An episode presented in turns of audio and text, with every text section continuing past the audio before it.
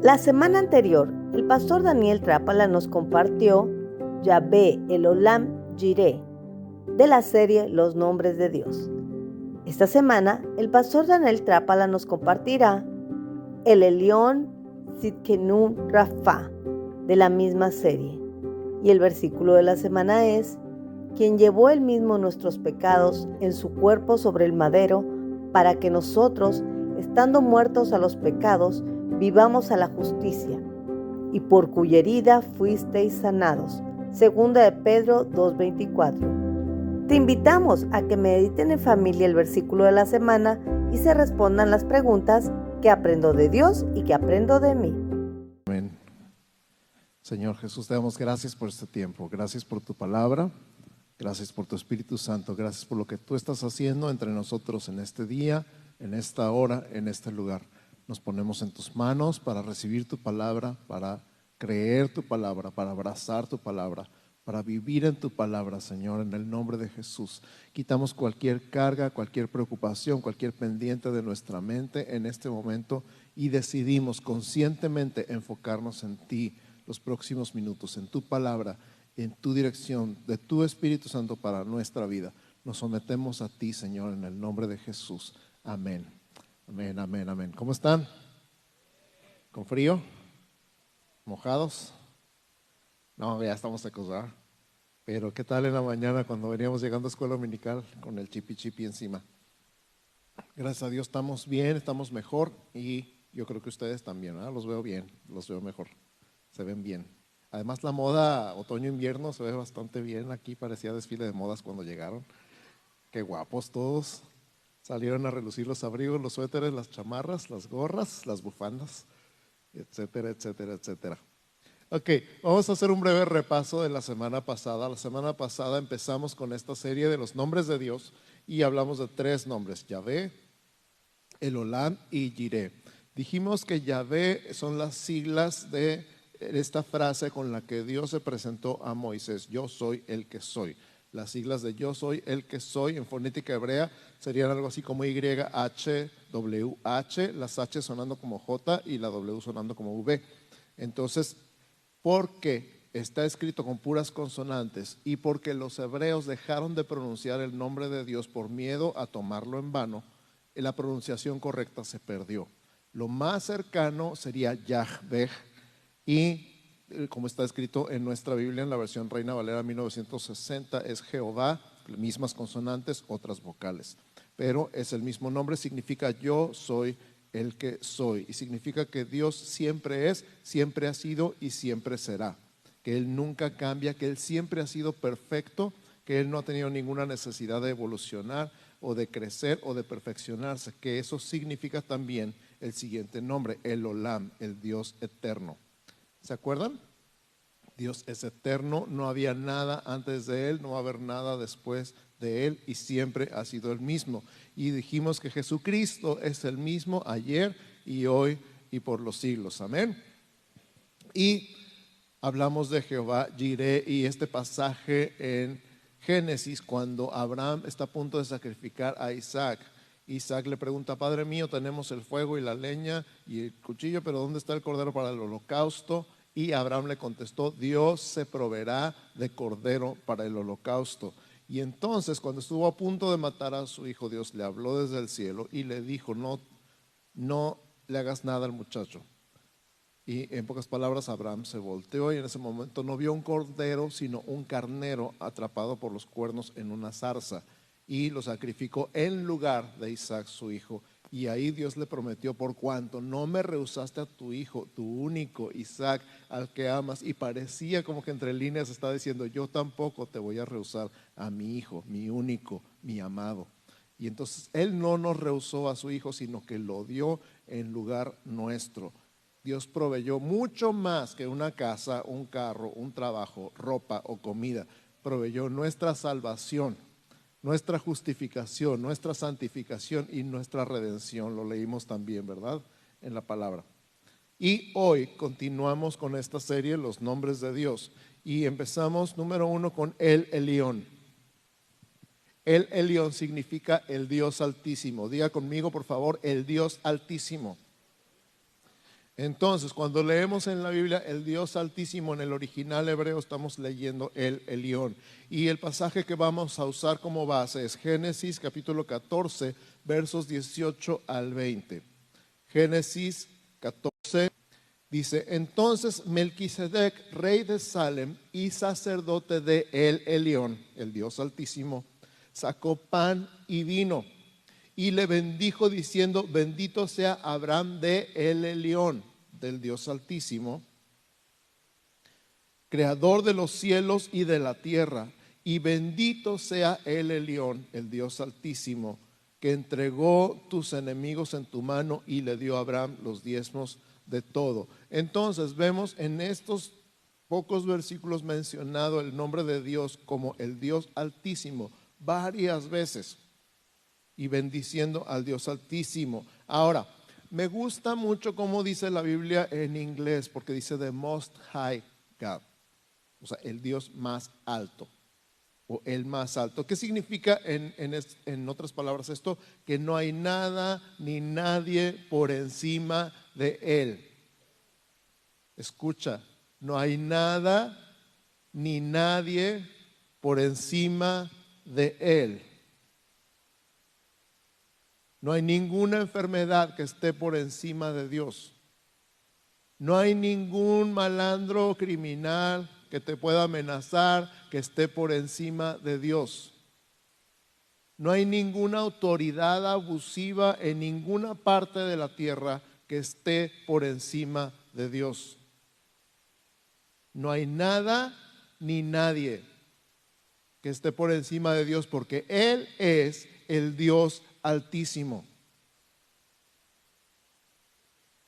¿Por qué no acudir a la autoridad más alta si tenemos acceso a Él? ¿Por qué no acudir a la autoridad más alta del universo si tenemos acceso a Él? Ahí nos andamos quejando de lo que nos hicieron. Ay, nos andamos quejando de los abusos con gente que ni nos puede ayudar en nada, pero ¿cómo nos gusta quejarnos? Somos expertos en la quejabanza. Ni nos pueden ayudar, pero nosotros teníamos que sacar lo que traemos acá en el ronco pecho. Pero si tenemos una autoridad más alta, y este es el concepto que yo quiero tocar contigo, si tenemos una autoridad más alta y siempre podemos apelar a una autoridad más alta, ¿por qué no acudir a Él? En el sistema legal, cuando nosotros vamos a un juicio y el juez falla en nuestra contra, tenemos la oportunidad de hacer un juicio de apelación. Obviamente tenemos que tener los argumentos correctos y verdaderamente se esté haciendo una injusticia con nosotros. Puedes acudir a un juzgado más alto. ¿Sí? Y solicitar un juicio de apelación y presentar tus argumentos y ya no es un solo juez, sino un sistema de jueces que decide si tus argumentos son válidos como para presentar un juicio de apelación.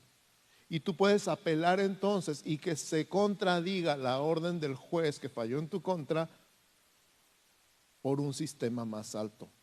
Y si el juzgado estatal te falla, Todavía puedes ir al juzgado federal y presentar otra apelación. Y puedes ir hasta la Suprema Corte de Justicia apelando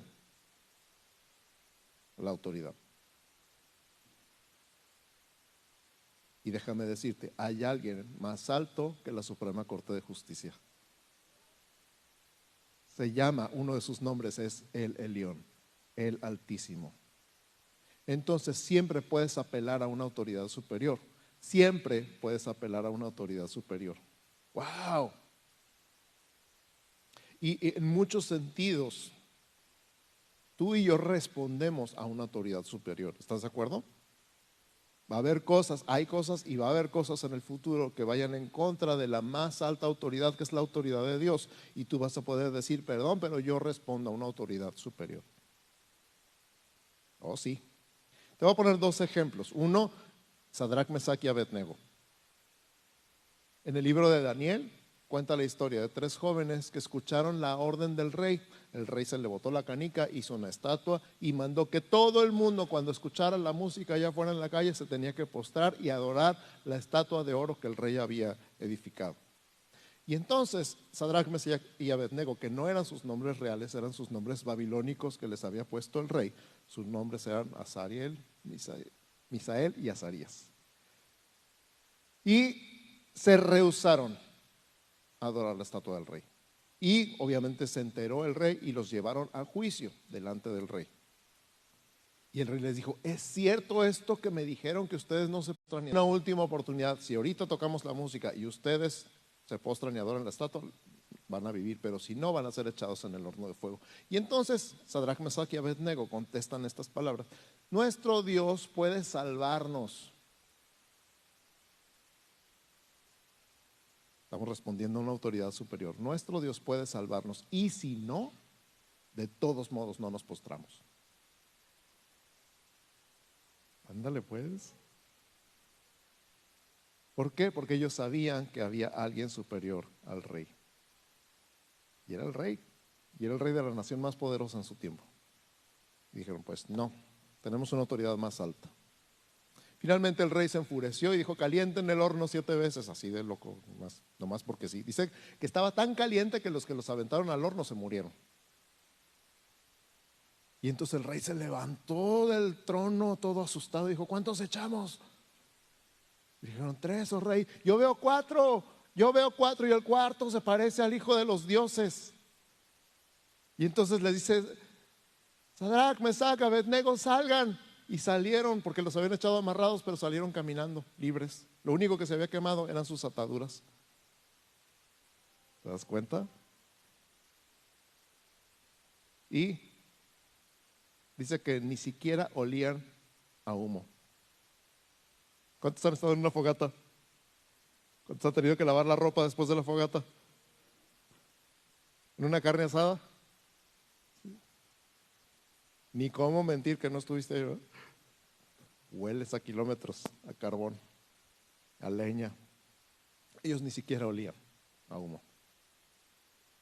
Cuando Pedro y Juan estaban camino al templo en el libro de los Hechos y sanaron al cojo y entró brincando y saltando y alabando a Dios al templo y ellos empezaron a predicar de Jesús y llegaron los guardias y se los llevaron de ahí, los metieron en el concilio y les dijeron, les prohibimos que hablen delante de ese hombre, que hablen en el nombre de ese hombre, en el nombre de Jesús.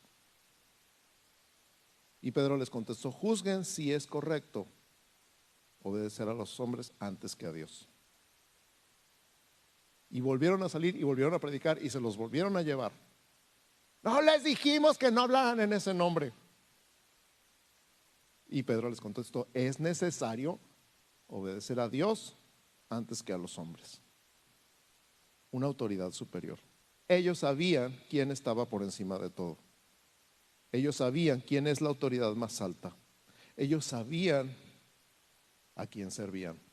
¿Y tú? sabes? Hay un pasaje en Filipenses 2 que dice que Jesús no estimó el ser igual a Dios como cosa que aferrarse, sino que se humilló, tomó forma de hombre y estando en la condición de hombre tomó forma de siervo y se hizo obediente hasta la muerte y muerte de cruz. Y lo que sigue dice, por lo cual el Padre le exaltó hasta lo sumo y le dio un nombre que es sobre todo nombre para que en el nombre de Jesús se doble toda rodilla de los que están en el cielo y en la tierra y debajo de la tierra, y toda lengua confiese que Jesucristo es el Señor. En otras palabras, el Elión, el Dios Altísimo. Jesús es el Señor, Jesús es el Altísimo. El Padre le dio un nombre que es sobre todo nombre. Número dos, Tzidkenu. Tzidkenu significa nuestra justicia nuestra justicia. El pasaje que vamos a usar como base es Jeremías 33, 16. Jeremías 33, 16. Dice, en aquellos días Judá será salvo, está hablando del tiempo de Jesús, y Jerusalén habitará segura. Y nuestra, siendo precisamente Jehová Tzidkenu. Ahora, la palabra Tzidkenu no está sin conjugación y se traduce literalmente como rectitud. Porque cuando pensamos en justicia, normalmente tú y yo estamos pensando en que se nos haga justicia. Siempre decimos, pero hay un Dios que todo lo ve. Con eso amenazamos a la gente, ¿verdad? Hazle como quieras, pero hay un Dios que todo lo ve. Estamos pensando que se nos haga justicia, pero no es esa justicia de la que está hablando. Sedec se traduce como rectitud y el sufijo nu significa nuestro. Nuestra rectitud. Ah, ya cambia la cosa. Otras traducciones en la Biblia son justo, justificar, declarar inocente. Otras traducciones bíblicas de Sedec es justo, justificar, declarar inocente. Ahora, escucha, no es lo mismo que tú te justifiques a que Dios te justifique. No es lo mismo que tú te justifiques a que Dios te justifique. Repito, tratar de ganar nuestra justicia es legalismo. Creer que no importa cómo vivamos porque ya fuimos justificados es liberalismo. Son los dos extremos. Tratar de ganar nuestra justicia es legalismo. Así ah, están poniendo atención, ya estaba dudando. Creer que podemos vivir como se nos dé nuestra regalada gana porque ya fuimos justificados es liberalismo. Ni legalismo ni liberalismo. Lo que dice la Biblia es que Dios es justo, y tú no. Ay, pastor, eso se oye muy feo. Bueno, está bien. Dios es justo y yo no. Dios es justo y nosotros no. Quiere decir que Dios es justo, no hay nada deshonesto en Él. Él siempre hace lo correcto. Repite conmigo, no hay nada deshonesto en Él. Él siempre hace lo correcto. Hay tantísimas aplicaciones para estas palabras. Porque de vez en cuando nos da por pensar que Dios se equivocó. ¿Verdad? De vez en cuando algo pasa en nuestra vida que decimos, ¿por qué Dios? Te equivocaste. Ahí estamos. Hasta que dice, ya cállate, ¿no? Porque no hay nada deshonesto en él, él siempre hace lo correcto. Si tienes duda, lee el libro de Job. Lo acabamos de leer en la Biblia en un año, ¿verdad?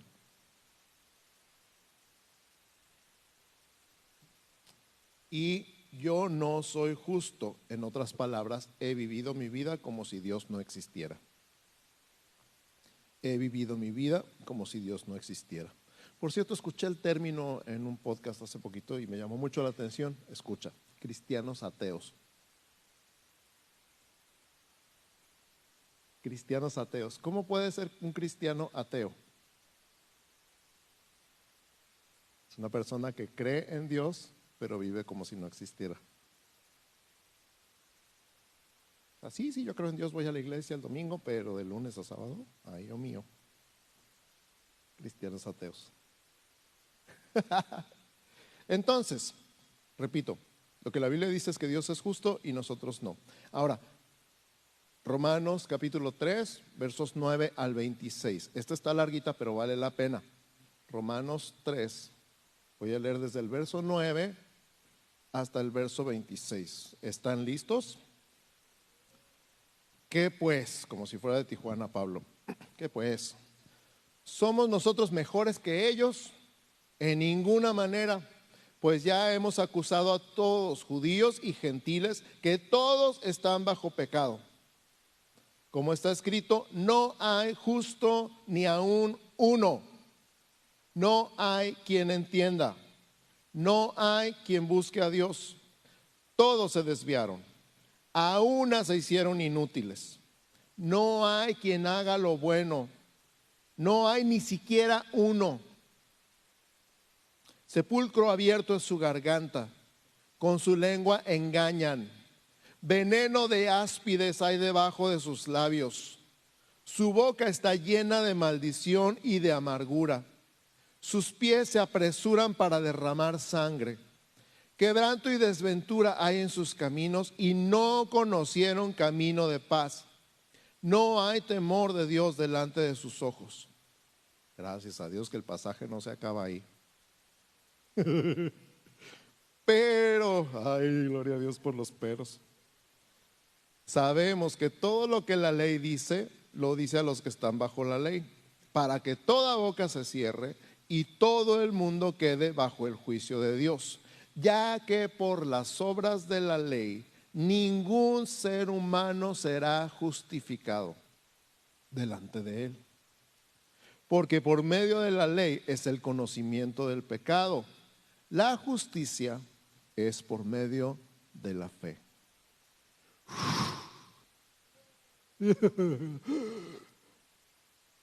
Pero ahora, aparte de la ley, se ha manifestado la justicia de Dios, testificada por la ley y por los profetas. La justicia de Dios por medio de la fe en Jesucristo, para todos los que creen en Él, porque no hay diferencia, por cuanto todos pecaron y están destituidos de la gloria de Dios siendo justificados gratuitamente por su gracia, mediante la redención que es en Cristo Jesús, a quien Dios puso como propiciación por medio de la fe en su sangre para manifestar su justicia a causa de haber pasado por alto en su paciencia los pecados pasados, con la mira de manifestar en este tiempo su justicia, a fin de que Él sea el justo y el que justifica al que es de la fe de Jesús. Wow.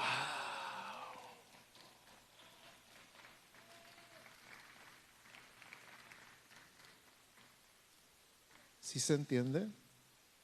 Él es justo, yo no, pero Él me justifica. Por eso es Jehová Tzidkenu, el que es mi justicia. Él es mi justicia. ¿Por qué no dices gracias, Señor, porque tú eres mi justicia? Gracias, Señor, por ser mi justicia, porque es tu justicia impartida a mí y no es mi justicia. Yo reconozco que no soy justo,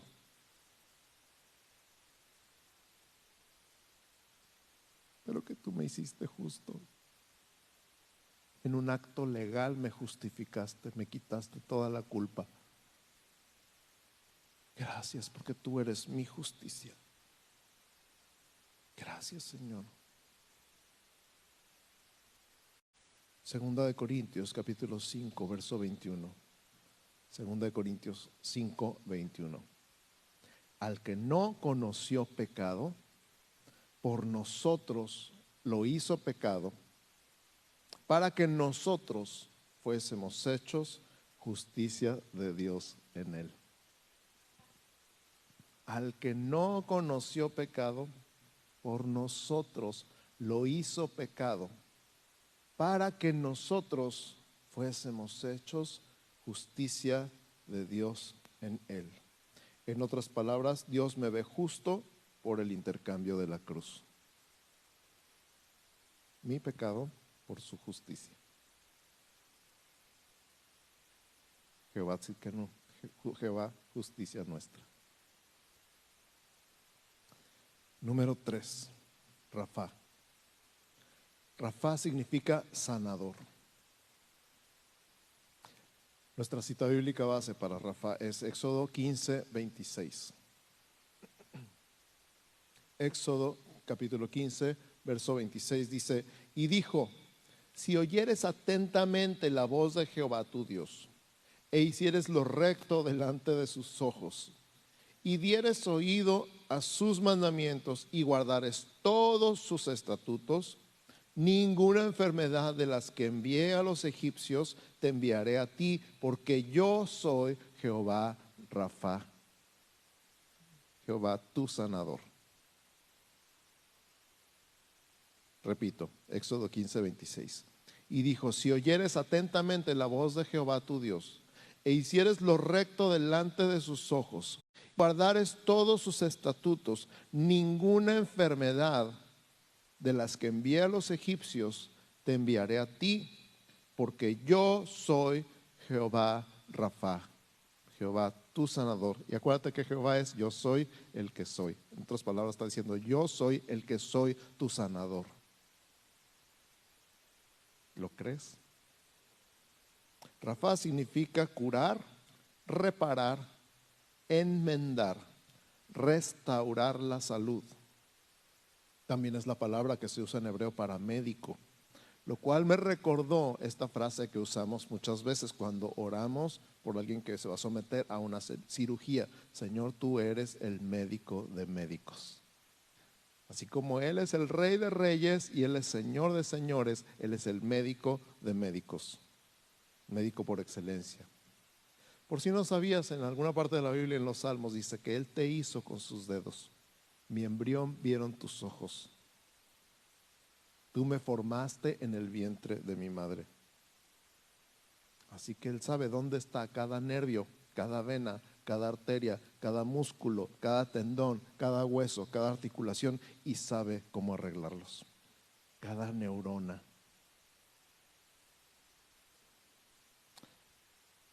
Por supuesto, algo que me inquietaría de este pasaje de Éxodo es que hay una condición. ¿Te diste cuenta? De hecho, son varias si oyeres atentamente la voz de Jehová tu Dios, e hicieres lo recto delante de sus ojos, y dieres oído a sus mandamientos, y guardares todos sus estatutos. ¿Quién se pone palomita? ¿Quién se pone palomita? ¿Quién es el guapo que dice yo? La verdad, la verdad. Pues si acabamos de decir que no hay justo ni uno, ¿verdad? Gracias a Dios.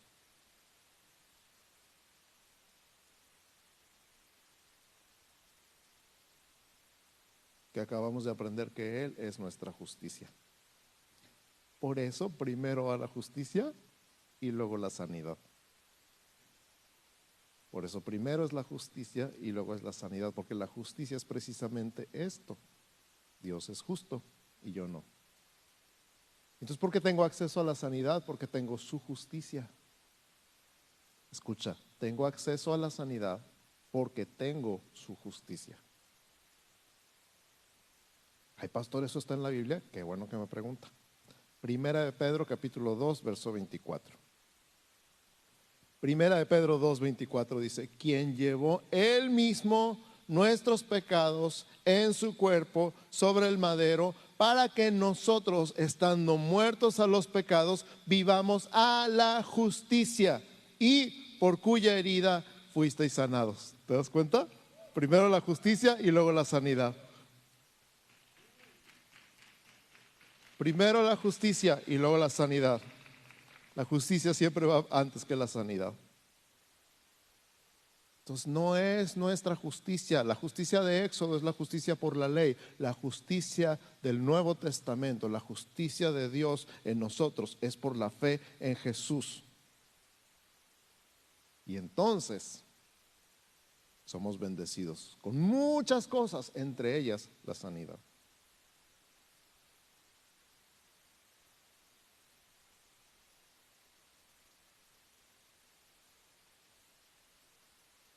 Te voy a explicar un poquito algo que entendí de la sanidad. Isaías capítulo 53, versos 4 y 6, que es lo que está citando Pedro en su carta. Isaías 53, del 4 al 6, dice, ciertamente llevó él nuestras enfermedades. Esto está escrito 700 años antes de Cristo. Y sin embargo está escrito en tiempo pasado. Qué impresionante es la eternidad. Ciertamente llevó Él nuestras enfermedades y sufrió nuestros dolores. Y nosotros le tuvimos por azotado, por herido de Dios y abatido. Mas Él herido fue por nuestras rebeliones, molido por nuestros pecados. El castigo de nuestra paz fue sobre él y por su llaga fuimos nosotros curados.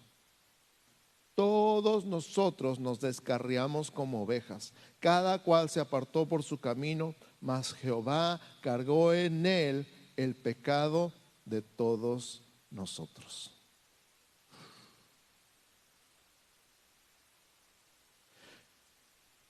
Nunca me había fijado qué tan relacionados están la justicia y la sanidad. ¿Tú te habías fijado?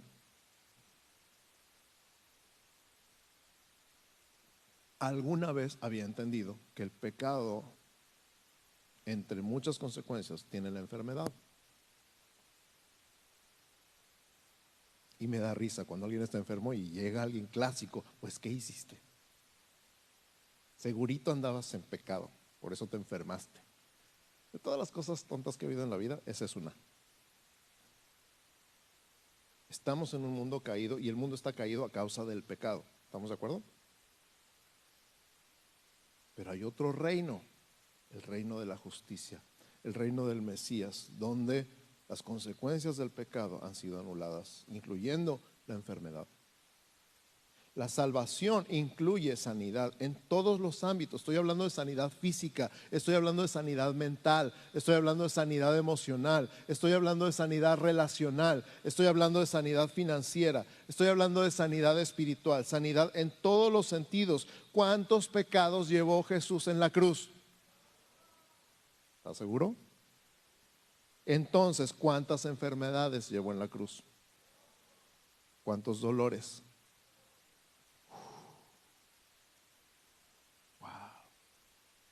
Mateo capítulo 8, versos 14 al 16. Mateo 8, 14 al 16. Vino Jesús a casa de Pedro y vio a la suegra de éste postrada en cama y con fiebre. Y tocó su mano y la fiebre la dejó. Me imagino como la fiebre quitando la mano. Y ella se levantó y le servía.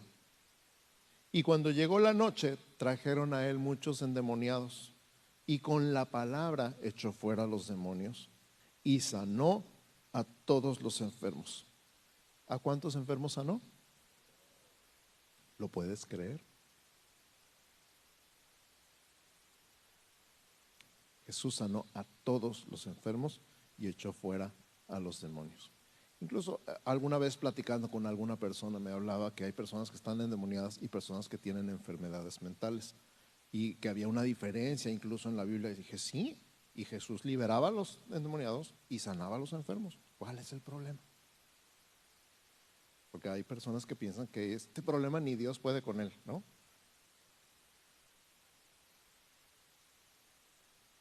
Dios puede con todo. Él es el Altísimo. No hay nada por encima de Él. Él es nuestra justicia. No estamos pagando por nada, porque Él pagó por todo. Y Él es nuestro sanador.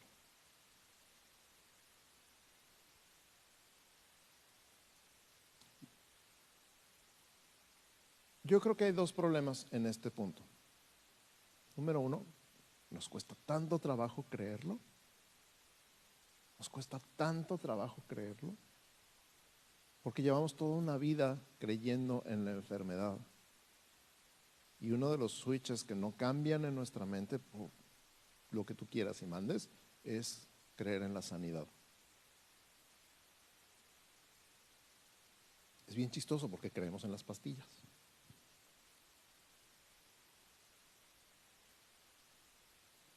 No estoy diciendo que dejes las pastillas, ¿ok?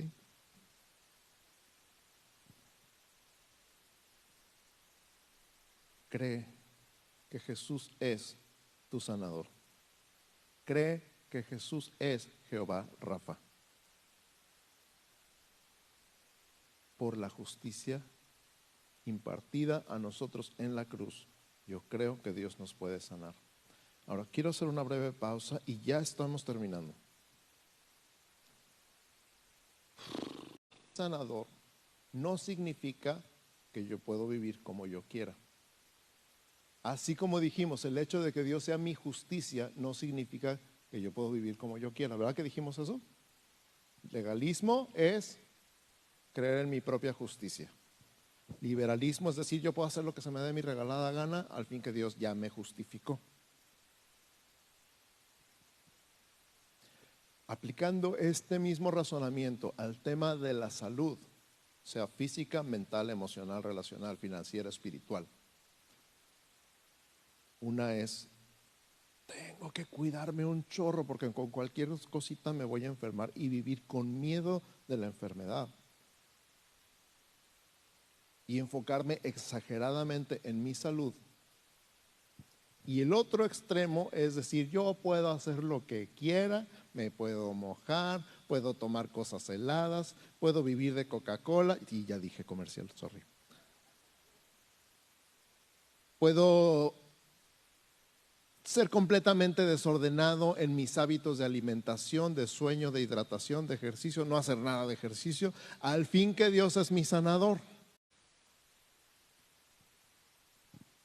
Legalismo, liberalismo. Lo que yo creo que Dios me habló y que yo entendí es esto. Yo soy, mi cuerpo es un templo del Espíritu Santo. Eso está en 1 Corintios. Y dice lo que dice a continuación. Ustedes saben que son templo del Espíritu Santo, que fueron comprados por precio y que no se pertenecen. Glorificad pues a Dios en vuestro cuerpo y en vuestro espíritu. Quiere decir que este cuerpo tiene la función y la responsabilidad, por llamarle de alguna manera, de glorificar a Dios. La pregunta sería entonces, ¿estás glorificando a Dios con ese cuerpo?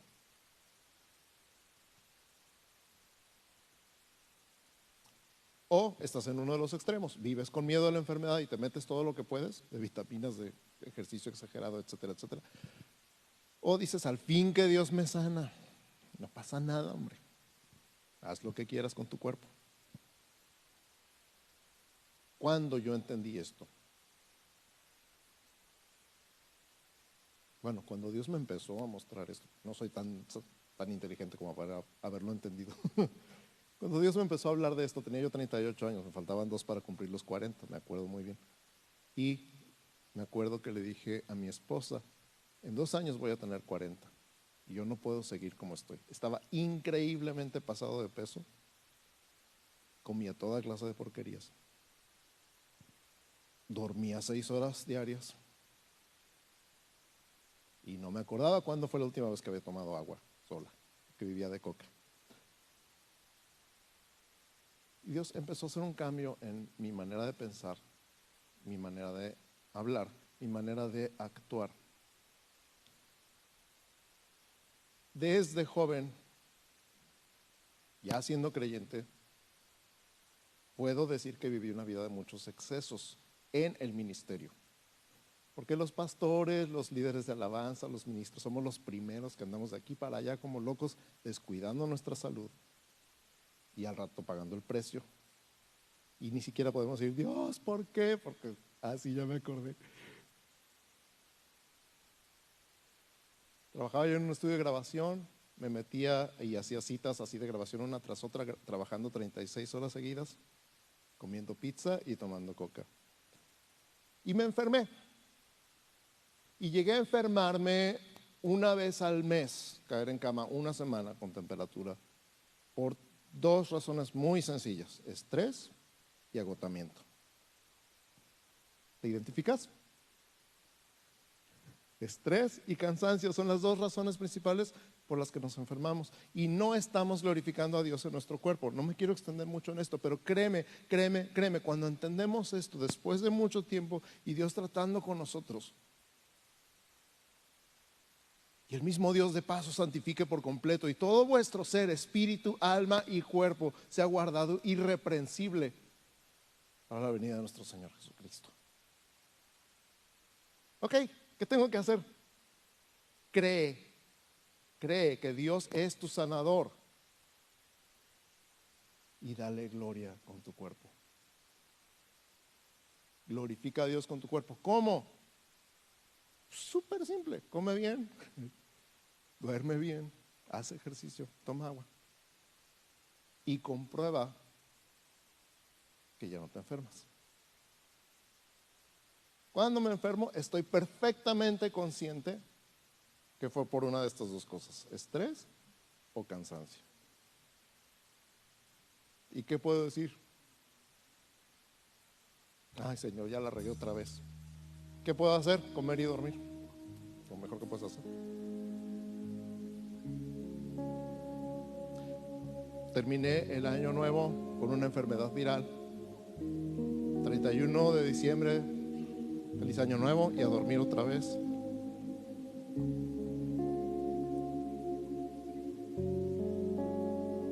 Pero no tomé medicina. En dos días estaba arriba otra vez. Porque hice lo que sé que tengo que hacer, dormir y comer. Pero muchos de nosotros vivimos en una generación estresada y agotada. Vivimos en una generación estresada y agotada y enferma. Y esto es lo que yo quiero que entiendas el día de hoy. Dios es tu sanador. Él es Jehová Rafa. Él es el que te sana, pero no para que te vuelvas a enfermar siendo irresponsable con tu estilo de vida.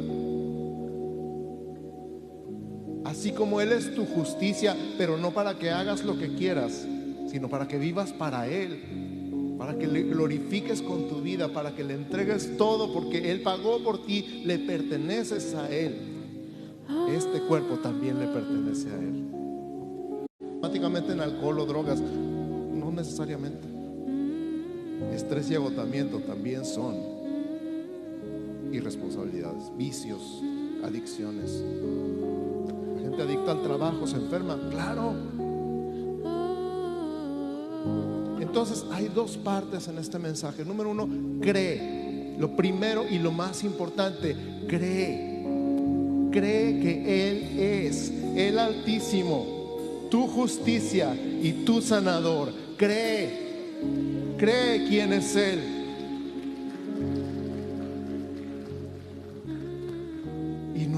Vive de acuerdo con lo que crees. Vive de acuerdo con lo que crees.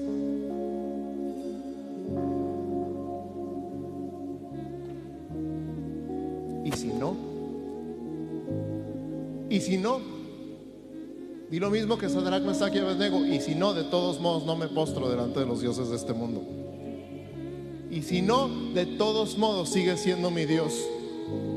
Y si no, de todos modos sigue siendo el Altísimo. Dios sigue sentado en el trono. Él sigue siendo el Rey. Y yo no.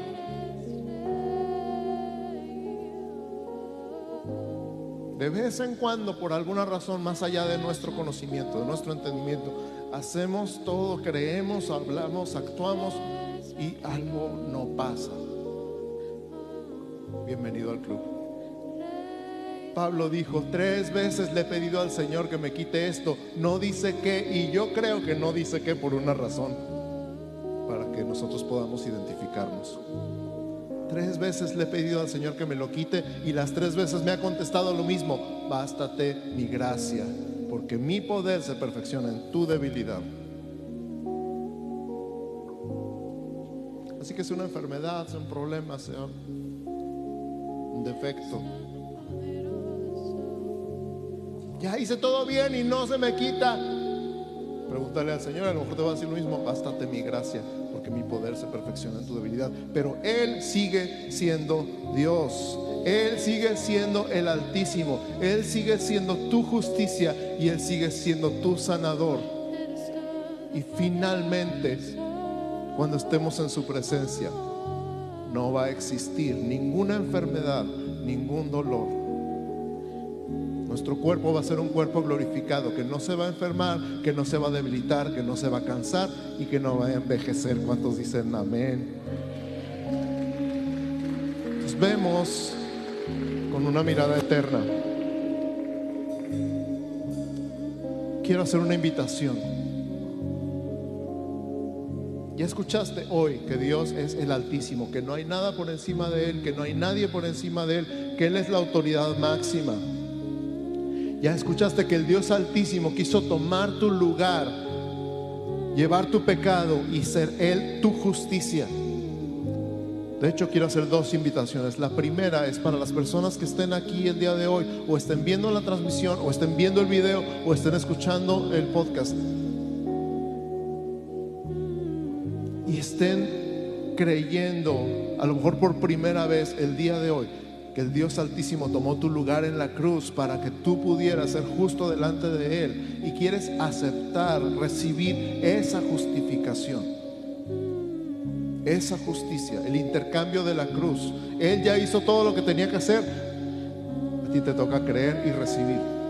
Si lo quieres creer y lo quieres recibir, si lo estás creyendo ahorita y lo quieres recibir, escucha esta oración. La voy a hacer seguido y después la voy a repetir lentamente para que la puedas repetir conmigo. Señor Jesús, te doy gracias por morir en la cruz por mí que soy pecador me arrepiento, te pido perdón, recibo tu perdón. Te abro las puertas de mi corazón y te invito a que entres a vivir en mí y me des vida eterna. Gracias por tu amor, gracias por tu perdón y gracias por tu salvación en el nombre de Jesús. Amén.